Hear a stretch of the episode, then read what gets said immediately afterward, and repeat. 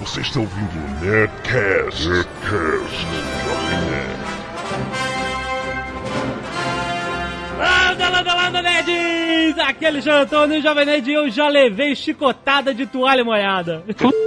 Caraca, hein? Eu não sei de quem que você levou, pô, né? Ah, na Pô, escola, foi numa né, pô? sauna, foi onde, pô? Na escola. Na Na escola! Puta É, que pariu. Ué, Então, Mas era uma menina que fez isso com você ou foi um outro rapaz? Foi um suíço. Bom, Isso é mais justo. aqui é o Guga, e se a aventura tem um nome, com certeza é Indiana Jones, meu Ah, amigo. garoto. Aí, garoto. Aqui é o Mario Abad, o Fanatic. Indiana Jones é o maior herói de aventuras de todos os tempos. Isso é verdade, isso é verdade. Aqui é a Zagal e esse Nerdcast está amaldiçoado. Cara, foi uma loucura gravar esse Nerdcast, vocês nem sabem na metade, cara. Mas vamos lá, vamos homenagear, cara, uma das trilogias mais espetaculares de todos os tempos do cinema. Vamos falar de Indiana Jones, é claro, por que não? Os três filmes que moldaram toda uma geração. Vamos falar do início de George Lucas, de Steven Spielberg, chicotadas, cara. Como a nossa vida mudou com esse herói, cara. O maior herói de aventura, Indiana Jones, cara. É a tradução de aventura, filme de aventura. Não tem nada que chegue aos pés, não tem nada que seja igual. Então vamos lá, vamos para os e-mails rapidamente. Canelada.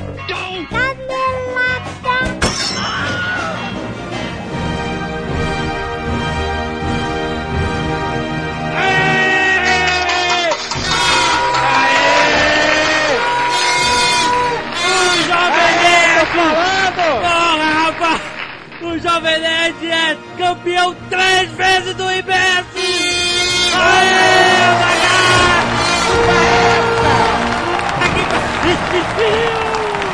Não tem nem mais voz. Eu tô falando, cara, três dias já que eu não, tô sóbrio, Ai, Jovem meu. Deus! Aconteceu! Nós pedimos tanto o voto de nossos ouvintes e eles fizeram virar realidade! O Jovem Nerd ganhou o IBS em três categorias! Três categorias, eu quero saber!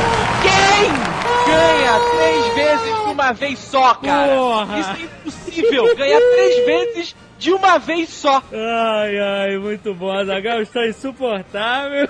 Eu tô nojento, cara. Muito bem você viu, cara. Nesta semana foi anunciado o final do Prêmio Best 2008 e o Jovem Nerd venceu em votação popular né, em três categorias das quatro que estavam concorrendo, né, cara? Você sabe que mostra o nosso poder. Porque academia, academia, qualquer um, né, cara, pode ganhar. É uma loteria do caralho.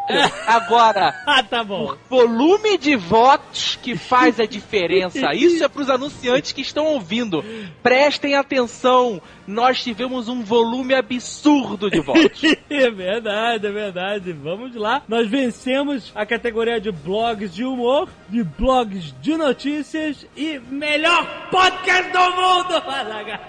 Toma essa, cara. Ai, ai, o Nerdcast foi o grande campeão da nova categoria podcast. Não podia ser diferente. Você sabe o que isso significa, né, cara? Que eu- o Jovem Nerd é o site mais completo do Brasil. Pronto. É verdade. Nós ganhamos três categorias. Você, você tem noção do que é isso, cara? Nós É? somos engraçados, informamos e ainda informamos de forma engraçada em áudio também. Bela conjectura. Ai, muito bom. Agora devemos agradecer muito aos nossos participantes principais do Nerdcast que fazem, né? Toda a magia do Nerdcast, né, cara? Temos que agradecer ao Sr. K, o JP, o Fanatic, o Amigo Imaginário, 3D, Vince Glotto, Carlos Voltor, Blue Hand, Tucano, Guga e a senhora Jovem Nerd, a portuguesa também, cara, que fazem todo É. mundo rir, cara. É o casting principal do Jovem Nerd, a galera que tá sempre junto, se divertindo, brincando, rindo, né, junto com todo mundo. Temos que agradecer também aos nossos mega boga colaboradores, Vinícius Chiavini e Alan Polar, que estão à frente do Jovem Nerd News. Tem culpa total na vitória verdade. do blog de notícias, né, cara? Eles já Parabéns, cara, pra eles. são excelentes editores de notícias nerds, estão por dentro de tudo. Vão poder vir aqui sempre, ver o troféu à vontade, a gente não tem. Ah, é verdade, é Nós verdade. temos que agradecer também, sabe a quem, Jovem Nerd? Quem? A nós dois que somos engraçados pra caralho. Ai, tá certo, muito obrigado. o nosso é o melhor blog de humor, cara. Ai, Reclame ai. ou não, não tem melhor que o Jovem Nerd. E vamos agradecer mais uma vez a todos os leitores e ouvintes do Jovem Nerd e Nerdcast que votaram, que fizeram campanha. Muito obrigado, galera. Vocês são parte do Jovem Nerd também. É uma grande comunidade. Jovem Nerd é um grande ponto de encontro dos nerds, né, cara? É verdade. Muito bem, agora passado a euforia, A euforia, eu já respirei aqui num saco de papel. Eu estava hiperventilando. vamos voltar, né, ao que fazemos de melhor. A porra do Nerdcast, né, cara? É uma última coisa. Quem quiser participar, tem um- uma pesquisa, uma enquete, Isso, né? Tem um link lá no, no post. do Cineflip. Exato, você clica, não precisa cadastrar, não precisa fazer nada, é só responder. Eles estão estudando os blogs. Você já viu, né, Jovem Nerd? Você sabe que nós ganhamos três prêmios e best! É verdade. Então, os olhos já se voltaram pro Jovem Nerd. É, cara. então, essa é uma pesquisa de agências publicitárias, é isso? Correto? Isso, exato. E elas estão querendo saber os públicos de blogs e tal quanto a cinema. Pra Isso. ver, né, aonde eles anunciam e tal. Então, se vocês responderem essa pesquisa, é ridículo. Não tem que cadastrar, é só clicar no link e responder. Vocês ajudam pra caramba a gente a definir um perfil do, de vocês, do, do nosso ouvinte, dos nossos consumidores, etc. E vai ajudar a gente a, a angariar bons negócios pro Jovem Nerd, tá? Os caras vão falar cacete, todo mundo, milhares de Jovem Nerd responderam, os caras, é, é um lugar certo pra anunciar filmes. Se você se sente grato de alguma forma pelos Nerdcasts, olha aí um jeito de você pagar. É, sem pagar nada, né? Então vai lá rapidinho, responde até o final, né? É bom você responder até o final, senão acho que não vale o negócio. E ajuda a gente pra caramba a definir um perfil de nossos ouvintes, certo? Isso aí, fica até domingo, então, manda ver. Até domingo, dia 25 de maio, hein? Então, se você ouvir depois Isso. disso, já não vale mais, tá certo? Primeiro e-mail, Diego de Brusque, Santa Catarina. No dia 20 desse mês, fui assistir Homem de Ferro com a minha senhora e o filme, esse comentário é muito foda. Quando acabou, eu fiquei esperando os extras é, depois dos créditos. Só tinha eu na sala e minha esposa. E ela tava morrendo de vergonha porque todo mundo já tinha saído. Aquela história, né? Flanelinha. Isso. Quando o cara. da- Flanelinha tem que ser lanterninha, né? Lanterninha, não. Nem flanelinha, nossa. Quando o cara da sala de projeção abre a porta, me chama e diz: Você está esperando a cena extra? Aí ele, sim. Ele, ah, você também ouve Nerdcast, né? cara, dei mó risada, assisti a cena final, fui falar com o cara. Ele me mostrou como funciona o esquema de projeção, cinema e tal. E ainda falou: só pelo fato de você ser nerd, gente boa, toma aqui dois ingressos pra pré-estreia do Indiana Jones. De cortesia Olha isso, pra cara. vocês, olha só, cara.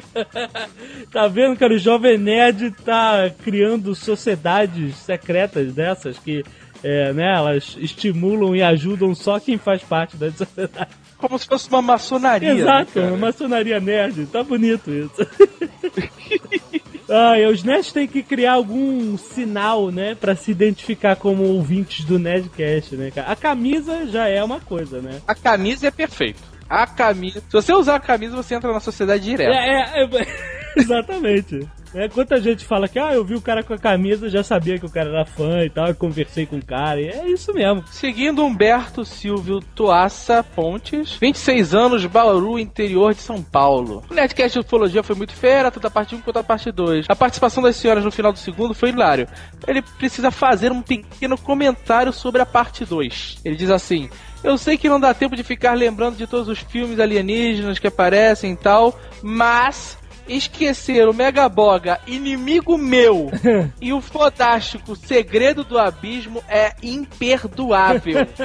Cara, É mesmo, viu? Calma aí, eu tenho duas ressalvas. Inimigo meu é um filme de ficção científica, né? Mais futuro e tal. Não é de contatos imediatos e alienígenas. Mas é de alienígenas, cara. Não, você não tinha que botar predador, alien, essas coisas. E Segredo do Abismo, eu vou te falar que eu nunca considerei que aqueles seres fossem alienígenas. Você achou que eles eram o quê? São seres abissais do fundo do mar. Não são seres alienígenas de outro planeta, são seres inteligentes da Terra, mas lá das profundezas. Tanto que ele fez todo o design dos person do, né, da- daqueles seres é, baseados nesses peixes de alta profundidade que tem luz própria e tal, e caramba, né? Assim, a ideia era que a vida inteligente se formou em outro lugar da Terra, não só na superfície. Eu sempre considerei como filme de alienígena. Ah, porque eles vieram nadando do espaço. Não, cara, não necessariamente. Eles vieram de alguma forma e pararam aqui. Você tá entendendo? Eles têm. Você lembra do final do filme? Lembro. O que que acontece no final do filme? Sobem a superfície. Certo. Ah. Então eles não precisam estar necessariamente debaixo d'água.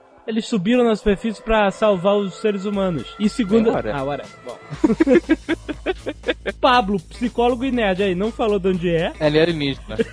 Primeiro e-mail que eu escrevo pra vocês, eu gostaria de comentar as classificações dos contatos imediatos. Contato imediato de zero grau. É a observação de um OVNI a grande distância, ou seja, qualquer ob- objeto que esteja voando não possa ser identificado. Contato imediato de primeiro grau. A observação é realizada a curta distância, Ó. o que permite captar alguns detalhes do OVNI. Contato imediato de segundo grau.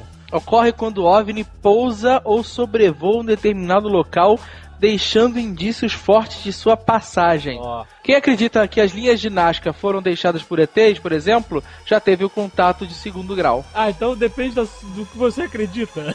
Não, cara, é. Ah, eu, é eu, eu não acredito, então eu não tive contato de segundo grau. Só que Cara, essa classificação é feita por ufólogos, com certeza, né, cara? Então, Então, Contato imediato de terceiro grau, olha aí, do filme do Spielberg. É possível observar tripulantes do OVNI fora ou dentro dele, sem que haja, no entanto, qualquer tipo de comunicação. O de quarto grau ocorre quando alguém, além da observação de tripulantes do OVNI, algum tipo de comunicação, palavras, gestos, telepatia, é, sabe, que nem no ET. ou que nem contatos imediatos do terceiro grau. O filme tá com o nome errado, cara. É verdade.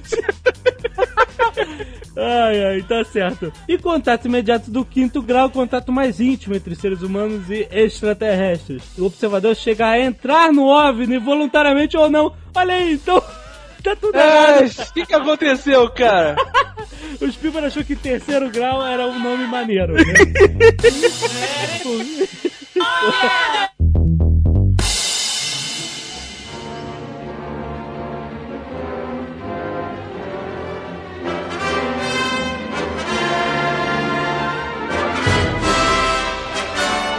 Marabad, você na sua vida conheceu alguém, o Guga também, conheceram alguém que fala assim, Indiana Jones, não gostei não.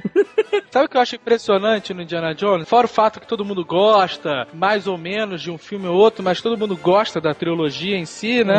Uhum. O mais impressionante é que fazem quase 20 anos que não tem nenhum filme novo do Indiana Jones, Pois cara. é, 19 E a parada anos. é como se tivesse sido filmada há três anos atrás, cara. Exato. Tem filmes antigos, década de 80, que eles ficam muito datados, eles ficam toscos, né? Você percebe aquele jeito, o jeito de filmar, eu não sei, efeitos especiais, qualquer coisa que data o filme. O filme fica velho, né? Indiana Jones é um exemplo de filme que não fica velho. Não Verdade. parece datado, parece que foi feito ontem, cara. É uma coisa impressionante. Eu tenho uma percepção que eu sempre tive com relação a todo mundo gostar de Indiana Jones.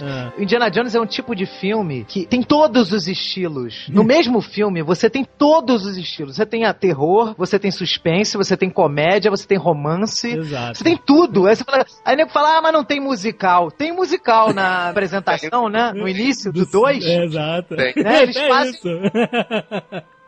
Até isso, um- uma, uma apresentação de sapateado incrível. Aí eu falava assim, não, mas pelo menos ficção científica não tem, né? Uhum. Mas tem, agora o quarto tem elementos de ficção científica. Mas Indiana Jones tem todos. Então quem não gosta de Indiana Jones não gosta de cinema, né, meu amigo? Indiana Jones é cinema, cara, né? Não tem É. como. Ainda bem que até agora eles não botaram só o elemento pornô, né? O resto tudo já fizeram. É, nem que nem pornô.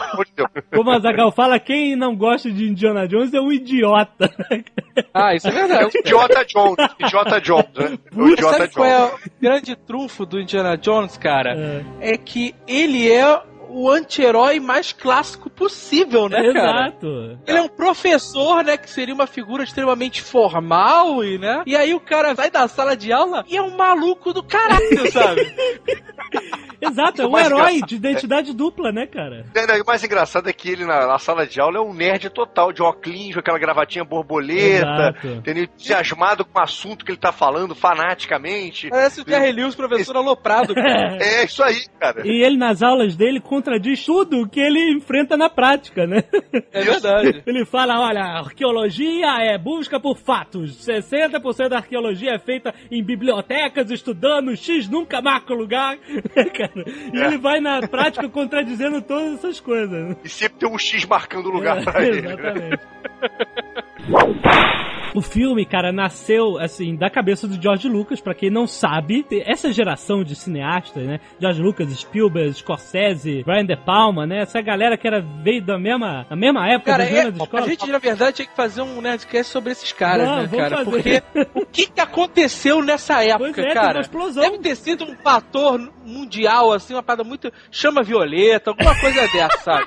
Ah, exato. Botaram algum flúor na água diferente, né? Impressionante, Então. cara, o poder criativo, sabe, dessa, dessa galera, desses Exato. amigos, sabe? Como a gente já falou no, num Nerdcast de Star Wars, o George Lucas era um cara que gostava muito dessas aventuras old styles, aqueles seriados antigos de aventura, anos 40, né? Eles chamavam de Sirius, né? Exato. Teve Capitão América, teve Jim das Selvas, teve Flash Gordon, teve Batman, teve vários. E ele Capitão era, Marvel, pô, fanático por esse tipo de linguagem cinematográfica, né? Que não existia no cinema, né? Os filmes eram muito sérios, muito pra adulto. Ele, ele falou, eu quero fazer filmes pra jovem. Tem pouco filme pra jovem, ele falava isso, né? Então ele queria trazer esse elemento da aventura pura, né? E ele tinha duas grandes ideias, é, lá na, da década de 70, né? Que era uma sobre uma aventura espacial, um conto de fadas espacial, que a gente sabe o que, que virou. e outro que era justamente sobre um arqueólogo misterioso que era um herói que lidava com objetos místicos, com coisas sobrenaturais. Ele tinha isso, ele tinha um desenho, uma arte final do- de- dele já com um chapéu, com um chicote, com a jaqueta, né? E era uma grande ideia dele fazer essa coisa nesse mesmo estilo que Star Wars era. Aventura, seriado antigo, aquela coisa de muita luz e sombra, né? Essas coisas, é, essa linguagem cinematográfica antiga. Vamos esquecer um outro elemento que é o Spielberg, né? Que o Spielberg foi o primeiro, não a ter ideia, mas ele falou assim, cara, eu quero fazer um filme estilo James Bond, eu quero dirigir um filme de James Bond. Exato. O Spielberg deve ter uma fascinação por James Bond também, quer dizer, aí só entrevistando ele. Mas ele quis fazer um filme sobre James Bond, não conseguiu fazer, porque o Spielberg tinha feito o Tubarão, aquela coisa toda, mas também tinha feito outros filmes que tinham estourado o budget, né? O Tubarão foi um que estourou o budget, estourou o orçamento. Então eles ficaram meio assim, pô, e até porque também, se você sabe, lá antigamente, no, no caso do James Bond, só quem dirigia filmes eram diretores ingleses, e tinha uma certa resistência em botar diretores de outros países pra dirigir, no comecinho, coisa que já foi abolida agora. Então ele chegou pro George Lucas e falou assim, poxa, eu queria fazer um filme sobre James Bond. E o George Lucas, peraí, que eu tenho uma outra ideia, que é mais ou menos essa que de outra E forma. é melhor, ele falou, ele valorizou. É muito melhor. Melhor. é, é. Você sabe que eles estavam no Havaí, na Estavam, praia, exato. e eles estavam esperando os números do Star Wars. Exatamente. Pra ver se Star Wars ia fazer rolou. sucesso ou não. Exato. Caraca, bate-papo na praia no Havaí, hein, meu amigo? O Lucas, ele além dessa vontade que ele tinha de fazer uma ficção espacial e um filme de aventuras, ele e o Spielberg tinham vontade de fazer filmes sobre extraterrestres na Terra. Oh. Você sabe disso, né? Sim, sim. É.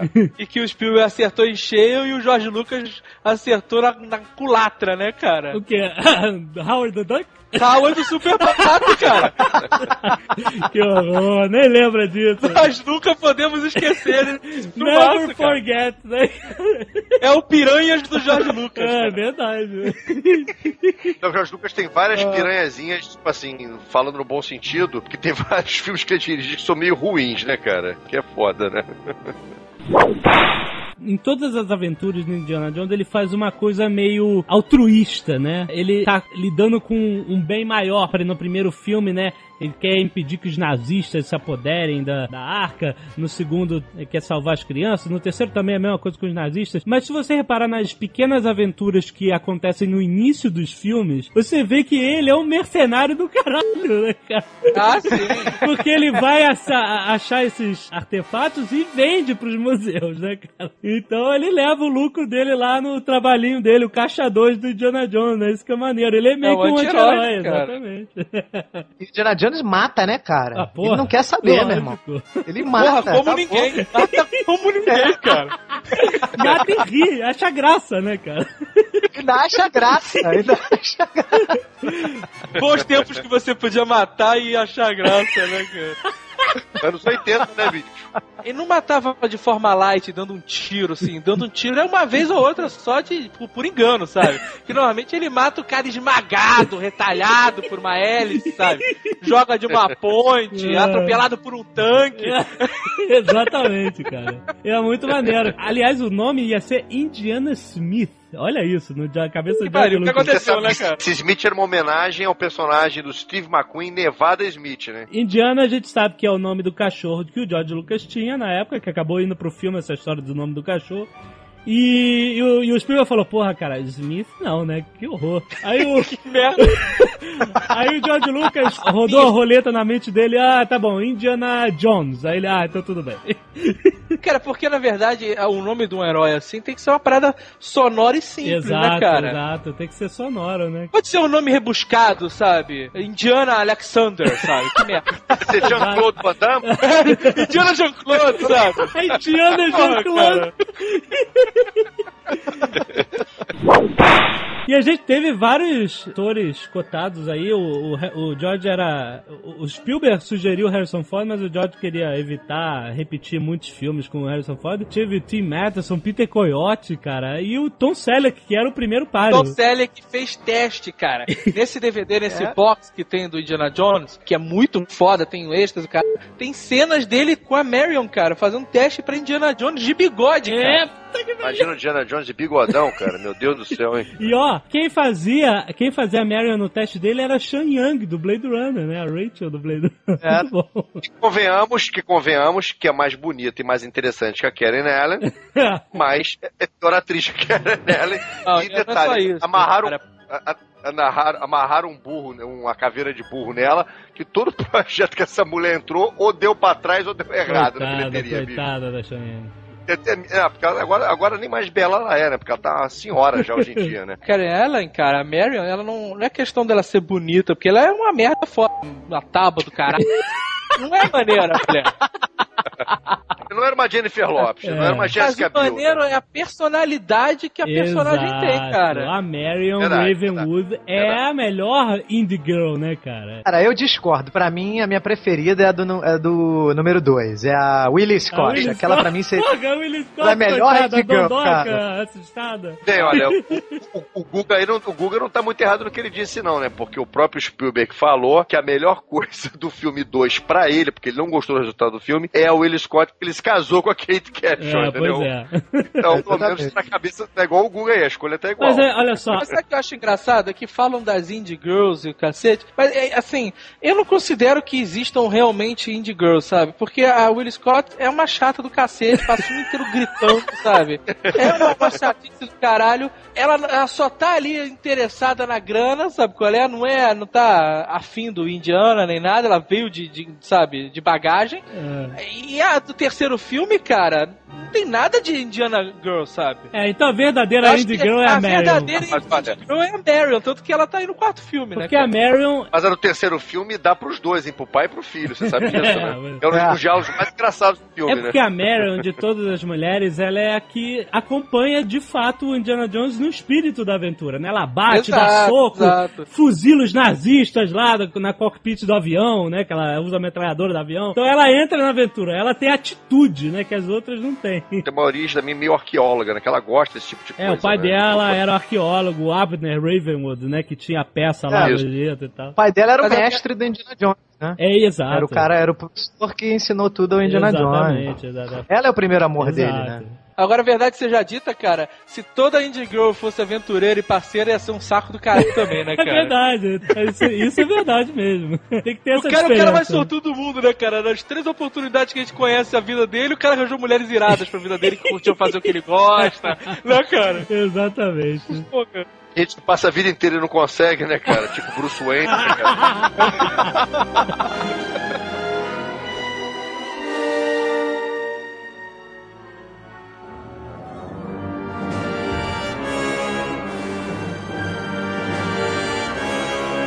Como é que o cara consegue? Um caçador da arca perdida. E agora Porque o cara- é Indiana Jones e os caçadores É. da caça Não da tinha, perdida, né? não tinha o nome Indiana Jones, era só Caçadores da Arca Perdida. Um filme que ninguém nunca ouviu falar, não é uma continuação, é um personagem inteiramente novo e o cara, nos primeiros 15 minutos, coloca duas cenas na história do cinema.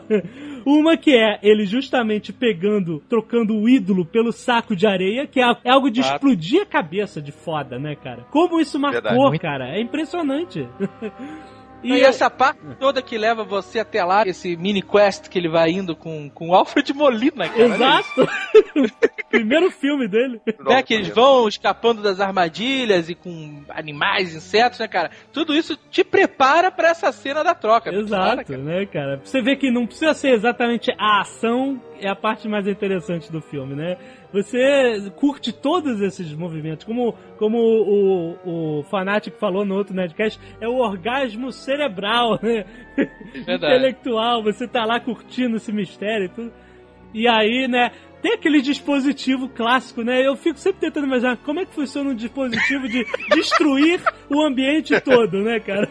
Você aperta um botão e começa a cair pedra de tudo quanto é lado. Cara, Isso não é o que mais me intriga, cara. É. O que mais me intriga é o dispositivo, que é uma espécie de balancinha, né? E você tem um negócio pesado em cima dele. Exato. Se você botar algo mais leve, o negócio, em vez de subir, desce.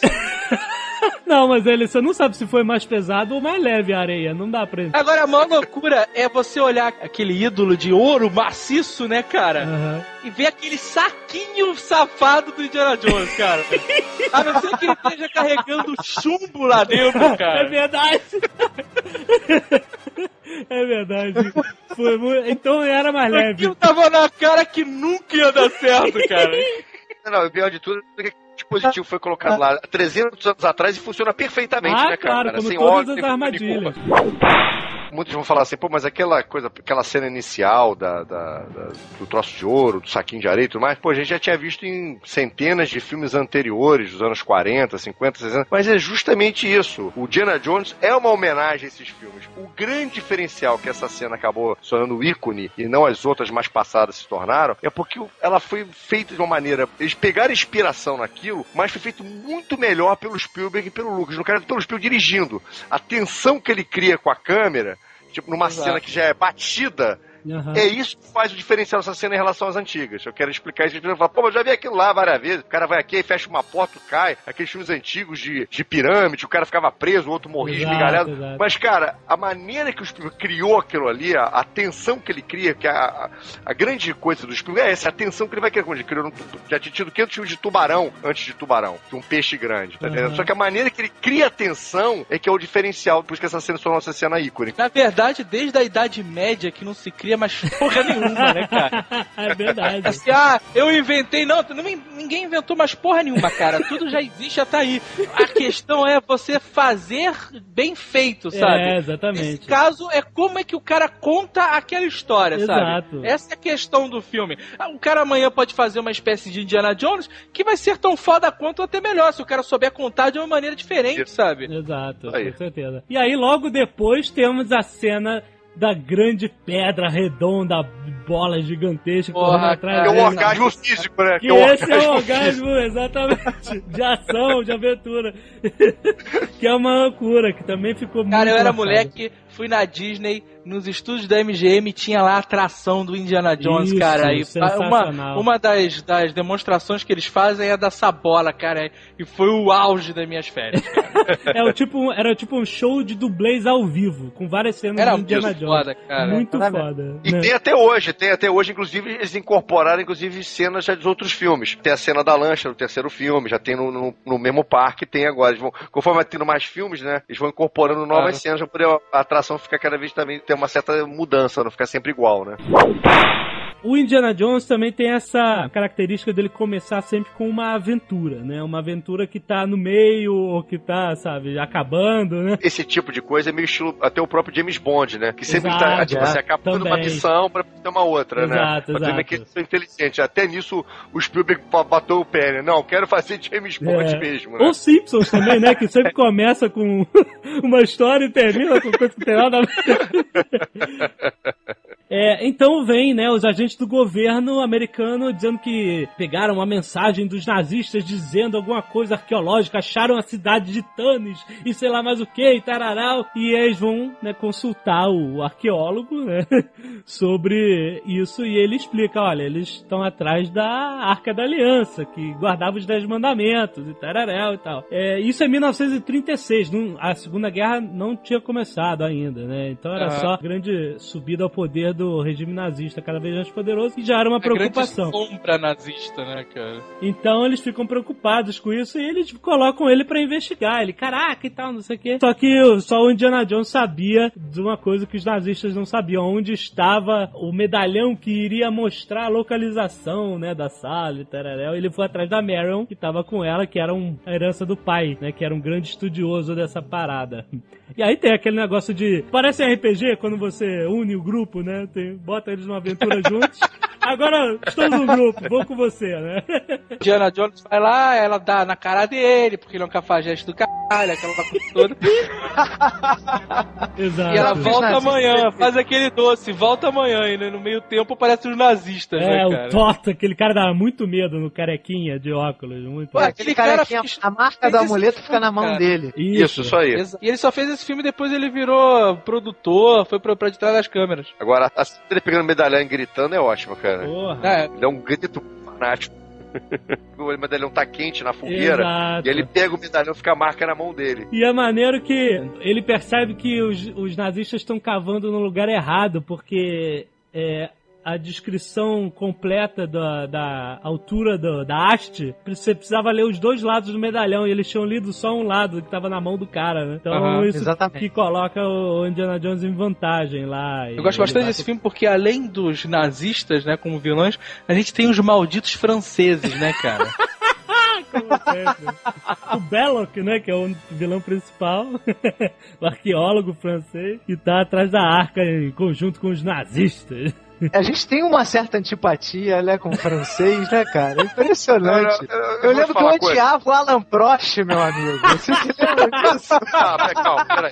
As- as- E então eles vão pro Cairo, ele conhece o Sala, o nosso John Rhys Davis, que eu sempre adorei, né, que foi o Gimli nos Seus Anéis. Ele é uma personalidade, ele é uma figuraça no filme, Esse né? personagem é ótimo, cara. Pô, o Sala é demais. Então, ele insere esses pequenos personagens que dão tanto volume ao filme, né? Não, não estragam. Infelizmente. Mas o legal do Sala é que ele aparece do nada, o Indiana já encontra ele, e você já tem aquela sensação, você automaticamente entende que aqueles caras são amigos de 40 anos, Exato, sabe? Impressionante, é, cara. exatamente. Eles conseguem contar a história de uma maneira tão rápida, sabe? Exatamente. O cara com uma imagem te explica tudo, cara. É muito maneiro, cara. Mas é isso que aí que eu vou reverenciar de novo o Spielberg, porque você pega alguns certos filmes assim, que fala assim, ah, mas isso aí não tem muita credibilidade, isso não foi desenvolvido, né? Esse personagem não tem um desenvolvimento com o outro. Como é que isso aí não- a pessoa ela não acredita, né? Muito jogado. é isso. Nesse caso o cara já acredita na hora. Pois é, entendeu? vai Porque É entender. bem feito. Não, é bem feito, é diferente, é bem feito, né? Então, ele vai atrás da escavação no Cairo, né? Os nazistas estão lá tentando achar a arca na cidade perdida de Tanis e tal. E ele vai buscar o Sala, que é amigo e também estava trabalhando nas escavações. E a coisa maneira é que, assim, os produtores, quando eles falaram que tinha que filmar no Cairo, os produtores perguntaram, vai aparecer pirâmide, esfinge, essas coisas? Aí o George Lucas falou, não. Ali, graças a Deus, vamos pra Tunísia. a Tunísia, cara, é o, é o backyard do George Lucas, né? Tudo que tem deserto É, é ele Tunísia. comprou o Pra ele. terreno lá, né? Que ele comprou já o né? país pra ele, acho que já comprou o país pra ele, acho que é dele agora. E é engraçado que, como era anos 30, né, eles fiz, é, tem aquele panorama da cidade logo na, na primeira cena com Sala, né? Os caras caras tinham que transferir pra época, então eles tiveram que tirar 300 antenas de TV dos telhados do carro. Olha só, cara, cinema old school, né, cara? Você não podia tirar digitalmente dessas coisas. É, porque essas cidades assim, cara, parece Argentina, sabe? É um puleu do cara. Coitado. Protesto na Argentina agora. E é muito maneiro. E tem, a, e tem a famosa história de que todo mundo passou mal com a comida, né? Menos os Spielberg. Cara, essa história é a, é a mais recorrente na porra do DVD de extra sobre o primeiro filme, cara. Todo mundo fala, porra, o, o, o Harrison Ford, eu me fudi pra caralho, me cagava todo. O Sala fala a mesma coisa. Fui fazer uma cena, o Spielberg falou, abaixa aí pro Indiana Jones mirar, abaixei, me caguei todo. Cara, foi, foi o único que não se borrou, literalmente, foi o Spielberg. Parece que isso aí foi de sacanagem, cara. Porque o Spielberg é um cara inteligente e levou a própria comida dele, entendeu? Ele não lembra, ele sabia que isso. exato. É, isso aí, cara, não foi bobo. Ele levou a É, própria cara, comida eu dele. vou te falar, sabe qual é o pro... deve ter sido o problema dessa parada? Não deve ter sido a comida em si, o água. alimento. Exatamente. A água, cara, né? a água desses lugares. Eu já fui no Marrocos, né? E o, o- o guia falou. Pelo amor de Deus, não, Não encostem na água da torneira, sabe? Bebam água garrafada ou então refrigerante, escove os dentes com água filtrada. Cara, porque é isso mesmo, cara. As pessoas da excu- da excursão que comeram salada, pra você ter uma ideia, mas se arrebentaram todas, Puta que cara. pariu, que loucura, comer salada no Marrocos, cara, tá ótimo. Só faltava carpaccio, né, cara? Puta merda. Ele encontra o Poço das Almas verdadeiro, né? E é maneiro que ele está fazendo a escavação e começa a ver aquelas nuvens de tempestade, mostrando, né? Que você está se aproximando Aham. de algo sinistro, é porque eles colocam a arca como uma coisa poderosíssima, não é só um artefato, né, arqueológico, né? É o poder de Deus. E essa sutileza, né, que, que faz você perceber essas coisas sem falar, cara. Isso aqui é foda. Exato, né? Hoje em dia não acontece isso. O cara tem que explicar tudo no filme. É, olha, estamos escavando aqui e tem uma tempestade. Meu Deus, estamos chegando perto da ira de Deus. sabe? É, exatamente. Não precisa falar, né? Você já cria o clima, né? E você embarca, né? Você já tá direcionado, né? E aí, eles. a- E aí, quer dizer, tem a famosa cena das cobras, que foi um terror pro Spielberg filmar, que, né? O chão tinha que estar repleto de cobras. Que o Sala fala, por que, que o chão está se movendo, né? Ah, é muito bom, né, Você cara? já vê pela Cara, ideia. essa cena é espetacular, cara. Eles tiveram um problemaço pra arranjar essa quantidade absurda de cobras, né, cara? Pois é. Essa cena é outra cena também que ficou pra história do cinema. Essa Ficou. cena que ele cai e aquela cobra, a Naja, né? Ah, é. Levanta. cara a cara com ele. Essa cena também é bem famosa, Cara a né? cara com ele e o vidro, Essa- né? Exatamente. Vidro, essa cena, é. Você consegue ver, e não é algo assim que você precisa prestar muita atenção, você consegue ver o reflexo da cobra no vidro, cara. Mas era algo extremamente necessário, óbvio, pra segurança. E eles contaram que teve uma hora que ela deu um piti e tacou um litro, jo- jorrou um litro de veneno no vidro, cara. E fez todo mundo ficar meio. Caraca, que sinistro.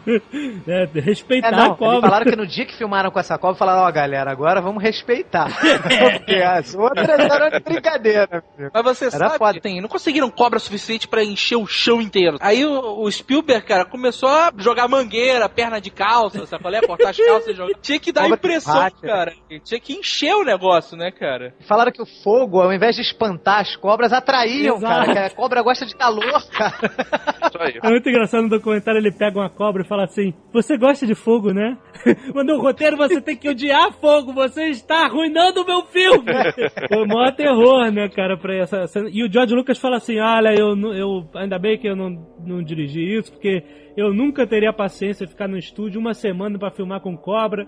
Eu sou meio O que, que preguiçoso ele faria mesmo. na cabeça dele?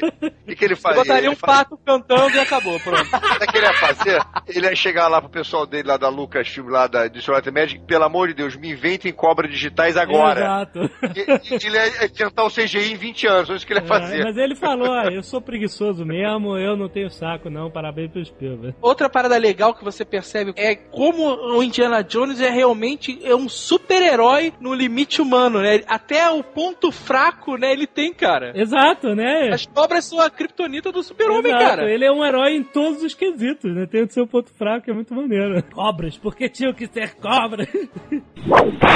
Uma coisa impressionante desse filme é que parece sempre que ele tá chegando na cena final e não tá, né, cara? Vai sempre acontecer a quantidade de lugares diferentes, de coisas diferentes que acontecem, né? Depois disso, ainda tem a briga com o cara gigante na, na, naquele avião em forma de asa, né? Que é maravilhosa. Isso. Exato, exato. Depois ainda tem a perseguição dos caminhões, que também é maravilhosa, cena de ação dele subindo, pulando o caminhão. Você sabe que esse avião em forma de asa não existe, né? É coisa da cabeça do Lucas, né? Claro que existe, cara. Tu não viu o documentário? Não existe. Não existe esse avião específico.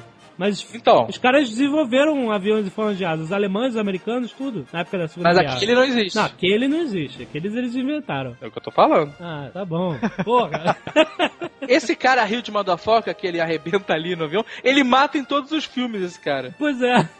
Eu sei, eu sei dele, ele no. Aí. Ele no tempo da petição é aquele barbudo, né? Que tem aquela luta que é moído e tal. Mas no. Eu- Eu não lembro dele no, na cruzada. Tem ele É porque ele cruzada? tem uma participação pequena. Ah. Ele, ele vai junto do cara na hora da, daquele dirigível. Ah, É, tá. é, o- então ele só faz um. Ele vai correndo pra parar o dirigível junto com aquele outro Ah, alemão. Entendi. E aí tem a cena do perseguição do caminhão, né? Com a arca, né, que eles descobrem que não tava no avião, a arca que ia de caminhão, né? E é maravilhosa também. Foi filmada com a segunda unidade, o Spielberg não tava presente. Olha aí a competência, né? Como filme, você tem que estar com um grupo de pessoas, não é só você ser bom. né? Agora todo mundo vai, vai ter um ataque cardíaco. Você sabe que várias, várias cenas da segunda unidade foram dirigidas pelo Lucas. Ah, é? é? Meu Deus. Olha! É, Mas essa do caminhão não foi não que eu vi. foi o Mickey Moore. Lucas dirige muito mal, meu amigo. E até o, o Harrison Ford fala assim, pô, vou me arrastar atrás de um caminhão? eu tô tranquilo que se fosse perigoso mesmo, teriam feito mais cenas comigo antes dessa, né? Agora, Ah, essa tá. cena não pode ter sido o Lucas que fez a cena do caminhão porque ele dirige mal. Exatamente. Essa foi horrível, cara. Vou falar uma coisa, ó. A cena de ação do Star Wars, e cena final da Estrela da Morte, como também a cena do, que eles estão lá lutando no- com o Falcão Milênio, com aquelas naves, são bem dirigidas pelo Lucas, não são mal Não, o dirigidas. Star Wars foi o máximo, foi, foi, gastou o poder dele todo ali. Não, eu acho que cena de ação não é problema do Lucas. O problema do Lucas pra mim são aquelas cenas dramáticas. É, aquilo que é é horrível. problema, pois é. Pra mim, Eu o problema que- do Lucas é que ele gasta toda a tecnologia pra inserir personagens digitais e depois edita o filme no PowerPoint. Esse filme tem uma cena que é a mais clássica do Indiana Jones. Ah. Aquela que o cara vem com a espada girando que nem um maluco. É verdade. Que era é originalmente pra ser uma luta, sabe, daquelas monumentais entre chicote e espada. né? Espada, aí. E se resume num tiro, cara. É perfeito, cara. Mas sabe por quê? Voltando àquela coisa da diarreia, estava todo mundo passando mal, todo mundo se cagando todo, e o Spielberg, como sempre, quer fazer dez vezes a cena da maneira que ele acha melhor. E os cara, caras tava ótimo, mal. né, cara? Fresquinho, com, o rabo, com o rabo brilhando, porra. E aí os caras, pô, tendo que fazer, imagina, o cara se cagando e tendo que virar a espada, o outro se cagando, tendo que virar chicote. Aí o cara, porra. Aí teve um cara se virou e falou assim. Porra, cara, não pra resolver isso com um tiro, não. Aí o Spielberg olhou assim, deu aquela mexida na cabeça. Verdade, sensacional, sensacional. E aí fez a cena assim. Então Boa. foi por acaso, devido a uma diarreia, que saiu aquela Essa cena cena é genial porque ela é uma inversão de Genial. perspectiva, né? De expectativa também. Você vê o cara girando Total. espaço, você já espera tudo e pá, acabou. e ele com aquela cara de despreocupado. Muito bom. E é muito bom, porque ele anda com aquela arma no, no, no coldre o filme inteiro e quase não usa, É, né, exato. cara? E muitas vezes quando eu falo, já acabou as balas, né? É. Bom, e aí temos, né, finalmente a parte da abertura da arca, né? Que é o grande clímax do filme.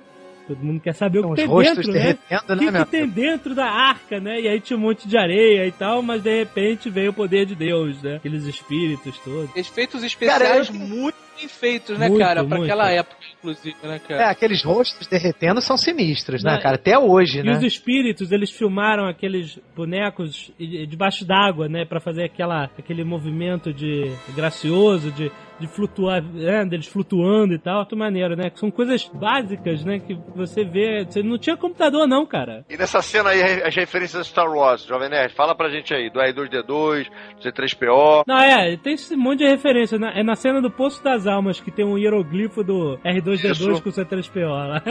Coisa- É, os filmes do Indiana Jones são cheios de easter eggs, É, né, cara? claro, né? Agora, sobre esse final do filme, né? É engraçado que eles vocês estavam falando que hoje em dia eles explicam tudo e nessa época eles deixaram deixavam tudo assim meio que subentendido, né? Eu até hoje não entendo por que, que o fato deles fecharem os olhos não fez com que eles morressem. Eu não entendi o que, que realmente era aquilo, né? Eu, Bem, a gente aí, fica aí- assim, é, né? bem, aí- tem a parte bíblica, né, cara, que diz, né? Isso até É. eles mostram isso no terceiro filme, no Última Cruzada, que tem aqueles desafios de Deus, sei lá o quê. Então o que acontece? Você, o homem não está preparado pra ver Deus. Deus é que determina a hora que você vai vê-lo, tá entendendo? Tipo assim, Tá. Deus pode aparecer pra você agora, porque ele quer. Agora você não pode chegar lá e assim, ó, eu quero ver o Deus agora. Vai, aparece aí, meu amigo. Então o que acontece? Aquela hora que você abre a arca, eles estão infringindo de eles terem um poder soberano sobre aquilo. Tipo, ó, nós agora vamos ver, é porque nós estamos abrindo, a gente quer ver É, eles agora. estão violando É o poder de Deus ali, né, cara? A ideia é essa. Quando Moisés recebeu as- os dez mandamentos, foi Deus que mandou. Não foi Moisés que falou assim, ó, vou fazer agora o mandamento aqui na pedra. Não foi isso. Exato. Deus fez na pedra, cortou e falou assim: leve as minhas leis ao povo. Exato. Então é, Exato. tudo é comandado por Deus. É. Agora, naquele caso ali, os alemães estão querendo fazer o papel de Deus. Não, a gente vai comandar a parada. E fechar os olhos é uma maneira dele mostrar humildade, é uma maneira dele mostrar, Respeito, tipo assim, né, respeito a Deus. Tipo Exato. assim, não, quando Deus quiser, ele vai querer que eu veja. Porra, muito É isso. bom. É isso, que falou tudo. Cara, olha aí, espetacular. Olha aí. Falei Pela que que chamar o primeira cara. Tu queria Pela chamar primeira ele. Mais de 20 anos eu sei a explicação. Ai, ai.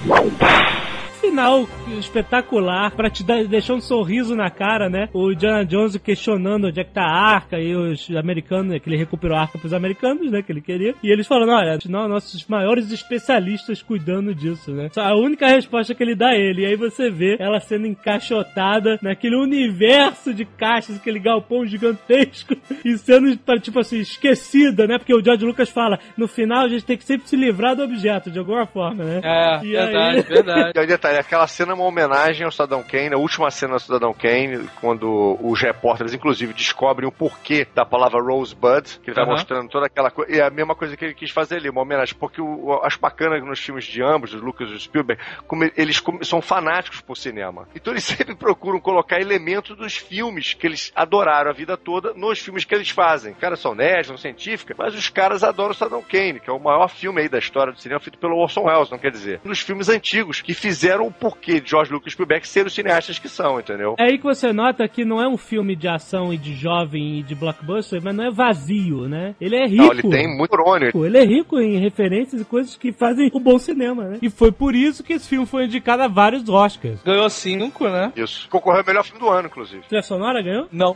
Olha, tá? Perdeu. Que absurdo.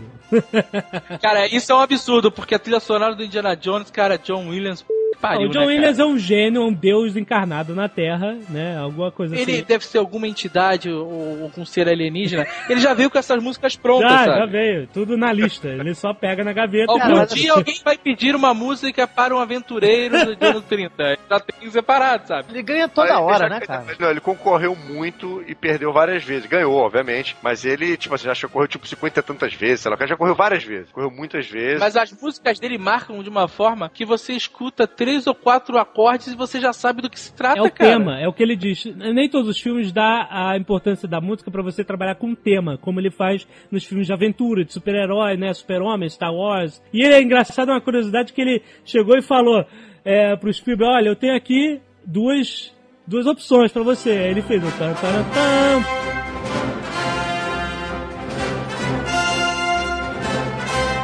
E aí eu tenho essa outra aqui que é o tan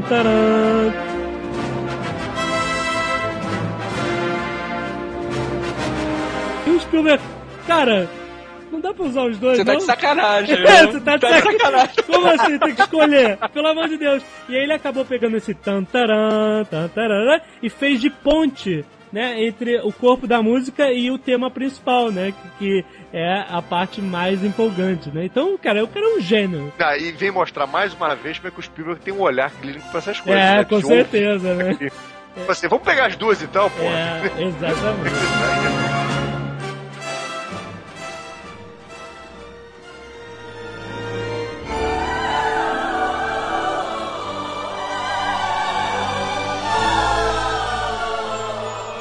Templo da Perdição é um prequel. É um prequel. Eu, também. acontece antes do Caçadores da Arca Perdida. Ele acontece em 1935, um ano antes da aventura do Caçadores. Loucura de George Lucas. Ah, sei lá, o cara na Índia ele tava um ano antes. sei lá por quê. Cara, que loucura. Você sabia que eu, eu não sabia disso, cara? Pois é, é uma, é uma coisa engraçada. Na verdade, eu assisti os filmes na ordem certa e assistindo na ordem errada, né? Ah, é. O primeiro filme que eu assisti foi o, o, o Templo da Perdição. Olha aí. Eu estava lá em São Lourenço, veja você, e aí tava chovendo pra caralho, não tinha o que fazer, e aí alugaram no hotel que eu tava o, esse filme, o Tempo da Perdição. E aí o cara botou, começou a botar depois do almoço, cara, e eu fiquei em, em estado de choque, sabe? Porque antigamente não tinha internet, a gente não sabia que ia ter o filme 20 anos antes, sabe? A gente não Exato. sabia de porra nenhuma, né, cara? A gente tava no, na, na locadora e tava lá, Indiana Jones, aí vamos ver se é bom, né? Era assim, né? É, vamos ver se é bom. Verdade. E aí, cara, começa o filme, eu. Caralho, cara. Cara, eu assisti o filme cinco vezes seguidas. Foi o filme que eu mais Não. vi na minha vida em termos de seguida. Porque o que acontecia? Eu tava lá assistindo, eu, o recreador e mais um mulambo. Aí sempre entrava alguém no meio e ficava maluco. Aham. Como antigamente tudo era moda caralho, a pessoa assistia do meio pro final e depois queria assistir o começo de novo, né? Vai entender, tá pra montar a história na cabeça dela. Exato. E isso aconteceu inúmeras vezes, cara. Então eu fiquei lá o dia inteiro assistindo o filme em loop. Seu maluco. Tem uma explicação por que, que esse filme é passado antes. Porque o Lucas tinha a intenção de mostrar que ele, de uma pessoa ambiciosa, ele era uma pessoa ambiciosa, foi tendo um certo discernimento sobre essa ambição. Ah, olha aí, é verdade que eu ia comentar que ele é bem mais ambicioso no Isso. tempo da petição. Então ele quis mostrar, tipo assim, olha, antes de se tornar esse cara que, tipo assim, não quis olhar humilde em relação a Deus e, e levar as coisas para os museus, toda, ele não é esse santo Olha todo que é, só. Que é o bacana, mostrar que o cara é um anti-herói. Tá vendo Tipo, aí o é- tem- Tem que estar junto aqui. Ele tem falhas, é, ele tem falhas de caráter. Porque a pessoa normal tem. E é por isso que o Indiana Jones se tornando tão humano, tão humano, as pessoas gostam mais. então Exato, ele tinha exato. falhas de caráter também. Tipo assim, não falhas gravíssimas, mas algumas falhas que ele mostra nesse segundo filme. O segundo é o mais violento, né, cara? Ele de é o mais todos. dark, é, era uma intenção do George Lucas, que ele mesmo admitiu que acabou ficando dark demais. O Spielberg não gostou muito da ideia, mas ele foi. É, porque ele bate na criança, né? Ele dá um tapa na criança, né? Depois a criança põe fogo nele pra poder voltar a si, Exato. né? Cara, essa vinheta de esse é o filme mais sinistro, mais sombrio, eu não gosto, é uma palhaçada do cara. O filme é bom, cara. É bom, eu tô falando que é bom, mas eu tô falando que é o mais sombrio de Fica, ah, é o todos. filme mais sombrio, Mas é, é. o filme mais. Eu acho. É porque Cara, as seitas que são sombrias, cara. As seitas são assim. Então, eu sei que é seitas assim, mas só o fato dele ter escolhido fazer um filme sobre seitas sinistras é, diz isso, entendeu? Sacrifícios humanos, né? É, ele queria fazer o Indiana Jones vai ao inferno e volta, entendeu? É isso que ele queria nesse filme. E É, é, exatamente. conseguiu, que foi isso que Daí, passou. no Sirius dos anos 40 tinha muito filme eh, seriado dessa forma. Na selva, com tribos africanas fazendo, fazendo sacrifícios. Tinha muito disso nos anos 40. Então ele não estava nem indo contra a ideia original, entendeu? É, mas a gente não tá falando mal do filme, faz parte do universo Indiana Jones e mostra todos os- os escopos de aventuras dele. Eu acho um absurdo o Spielberg falar que esse filme pra ele não valeu de nada, que a melhor coisa do que ele teve nesse filme foi a esposa dele que ele conheceu. Porque, cara, O Templo da Perdição é um dos melhores filmes que eu já vi na minha vida. e dentre os três, é o que eu mais acho divertido, cara. É o Sério? mais, pra mim, é o mais engraçado. Mas o filme foi o que menos deu dinheiro E e, a crítica foi o críticas. que gostou. Então isso tudo, sei lá, né? Vai E, ver, e, né? aliás, desse filme nasceu o tal PG-13, o PG-13. Só existia a classificação PG, que é, ou seja, menores de idade é, é, com pais né, responsáveis, e a, e, a, e a classificação R, que é pra 17 anos pra cima, né, 18 anos, sei lá. Então esse filme tava quase ganhando a classificação R, eles não queriam dar a PG. Aí o George Lucas ligou pro cara da MPAA, falou, o. George Lucas não, Spielberg, e falou, olha, não tem como existir um meio termo aí, uma censura pra 13, 14 anos? Aí o cara, "Ah, então tá, aí mexeu os pauzinhos e acabou criando o PG-13, famoso, que hoje todos os filmes, nego faz filme do Alien com PG-13, cara, é horrível. O que que eles não fizeram, né, cara? O Lucas e o Spielberg, Pois é, né, o que, que Eu achei o mais engraçado porque eu, eu adoro o Short Round, cara, que é aquela, Ah, aquele garotinho. É ele é espetacular. O Short Round é a parte mais triste desse filme, né, cara? Por quê? Porque para pra pensar, o cara pegou uma criança abandonada chinesa, Uhum. levou com ele, sabe qual é? Usou de motorista, de faxineiro, de. roubava do moleque no jogo, cara. Que desgraçado, É, cara. mas ele roubava E dele no também. final, boa sorte aí, cara. Vai, vai na Sumiu, fé. né, cara? Não, ele encontrou os pais verdadeiros dele, agora imagina assim. Ah, é, com certeza, né, cara? Agora você sabe que o, esse- o ator que foi, que, que foi escolhido, ele na verdade não tinha ido pra fazer o teste. Ele foi levar o irmão dele. Ah, E ficou dando várias dicas, faz assim, faz assado, quando o cara falar e não sei o que lá. E aí o- alguém que tava cuidando lá do teste de elenco viu e falou, calma aí, vem aqui rapidinho. sabe? é, E aí entrou no filme, sabe? Excelente. E, cara, e e graças à dublagem, por muitos anos da minha vida, sempre que eu vi uma coisa engraçada, cara, eu, eu não conseguia resistir. Eu falava, muito engraçado, Dr. Jones, muito engraçado. Como marcou isso? Very funny, Very Dr. Jones. Então você vê como é legal você vê essa cena inicial que tem a troca da, do diamante pelo Nurat lá, as cinzas do imperador chinês, né? Com o Lao Tse. Você vê que isso é o final de uma aventura, né? Tanto que você nota pequenos detalhes, e eles deixam a entender que o filho do Lao Tse, na noite anterior, tentou recuperar o artefato do Indiana Jones sem pagar, que ele mostra que a mão dele tá enfaixada e o Indiana Jones fala que ele eh, poupou a vida dele, sabe? Então você já vê que é uma aventura começada já chegando ao fim, isso que é maneiro. E essa é uma aventura totalmente mercenária. O cara ia trocar as cinzas de um imperador por um diamante com um criminoso de Hong Kong, né, cara? É uma loucura foda. Agora, esse começo desse filme é a parte mais doida, né, do filme, Ah, né, é cara? muito bom, cara. Porque é, é uma parada meio, né, trapalhões, né, cara? Exatamente. Olha lá, tentando pegar o diamante, ele e o antídoto. É muito legal. As pessoas chutando, uma correria. Cara, ele dá soco na cara de mulher, cara. Que a mulher lá tava lá servindo a bandagem, dá um soco porque ele tá envenenado, meu amigo. Aí ele tá desorientado, ele mete um socão na cara da mulher, cara. Aliás, É Marabás sinistro. fala, o Harrison Ford soca como ninguém, né, cara? Eu nunca vi, bicho. O Harrison Ford, não sei, cara, parece que ele entrou na escola de soco e aprendeu a dar soco, cara, de uma maneira que é impressionante. Porque a- Mel Gui, McLean. Duro de Matar, ninguém consegue dar soco quando o Harrison O Ford Harrison dá, Ford cara. soca é com o corpo inteiro, repara. cara. Isso aí. Uma das aberturas mais maneiras que eu já vi. E eles chamaram um cara que fazia aqueles filmes de, de musicais, de dança, pra fazer a coreografia, cara. Muito maneiro, cara. O filme tem essas coisas engraçadas inseridas até a metade, direto, sabe? Que é muito legal. Tem a cena deles pulando. Essa cena do avião com o barco, cara, devia ter um Mythbuster tentando reproduzir isso, já, sabe? já teve. Eles fizeram. Peraí. Certo. Fizeram com barco. Mas comer um barco, comer um barquinho Não, eu, minúsculo? eu lembro que acho que era um barco um pouco maior. Eles botaram lá o bonequinho tem que ser o mesmo barco com um cara de 80 quilos, uma mulher gritando e um chinesinho. Dá certo, a coisa, a coisa dá certo. Não é tão mentirosa assim, não. Eles. Cara, é impossível. Como é que a pessoa se segura na porra do barco, Ah, cara? cara, não sei. Mas e aí eles, é, ele acaba embarcando no avião do próprio Lao Tse, que é muito engraçado. Ele fala: Ah, dessa vez não deu, né, Lao Tse? Aí fecha a porta, tá escrito Lao Tse, carga aérea. E aí É, os caras, em vez de dar um tiro na cabeça de cada um, eles pulam de É, paraquedas. exatamente, né? Eles vão e, e destroem não sei quantos mil dólares, ou sei lá, a moeda chinesa em propriedade, né? Que é aquele avião, né? É, em vez de matar os caras ou amarrar ou jogar pela... Não, a gente deixa o avião se arrebentar com eles dentro. É bem. Qual é a lógica? É bem evil, Qual é a né, lógica cara? disso, Não né, tem, cara? Não tem, é aventura. Você tem que notar que o Indiana Jones, ele, como tem essas doses de humor e tal, não é um filme que você tem que levar inteiramente a sério, né? Ele é uma coisa muito quadrinhos, né? Muito aventura mesmo, aventura pela aventura. Não precisa ter muito, muita lógica, muito senso, né, cara?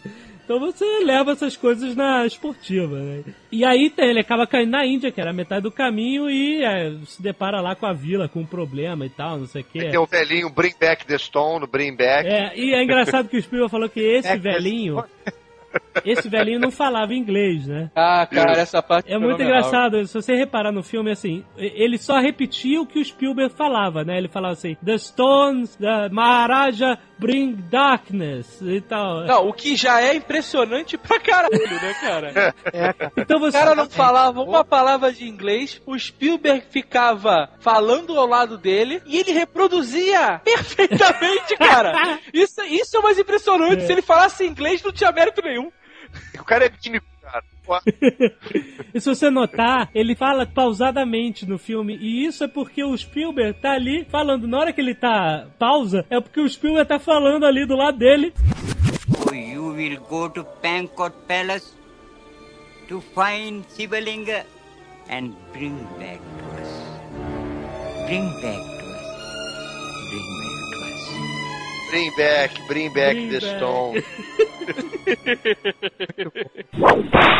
É como o Ben Burt, que é o pai da, né, da Skywalker Sound, né, que fez os sons de Star Wars e tal. Como ele faz também o som do, da trilogia Indiana Jones, é legal você ficar procurando sons de Star Wars no Indiana Jones. E agora revendo Ah, tem. o filme, eu descobri mais um que eu nunca tinha visto, que quando vai abrir aquela porta que vai descer a, a Willie Isso, Scott Star lá, você escuta o som de uma lightsaber ligando.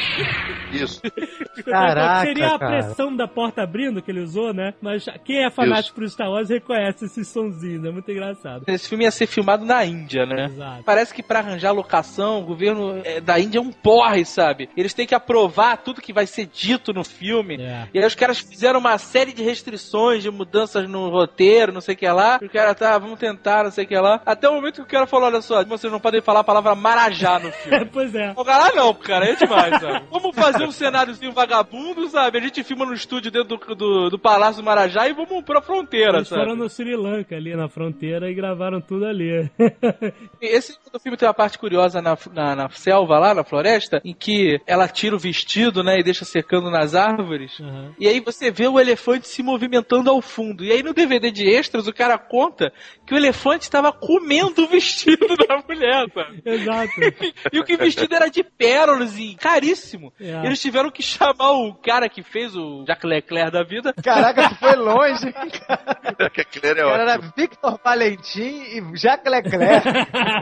isso foi antes da cena do musical, isso que foi o maior problema deles, né? Que eles tiveram que restaurar o, o vestido todo pra cena do musical. Aí depois de usar cobras, vamos usar insetos. Pô, né? né? O Spielberg fala, né? Qual é a próxima evolução? Além de cobras, o que, que é pior? Cara, insetos é muito pior, né? Todo mundo sabe. Aquele jantar do Survivor é terrível, Cara, né, o jantar foi durante muitos anos um, um pesadelo pra mim, cara. As crianças do Play falam: Meu Deus, você viu o filme, o jantar, o jantar, o cérebro dos macacos. Mas essa cena é muito legal porque ela é nojenta, mas é hilária, é engraçada, né? Não é desgosto de você chegar e vomitar, ter vontade de vomitar, né? Que nem o Hannibal, quando ele abre o cérebro lá do Ray Liotta, sabe?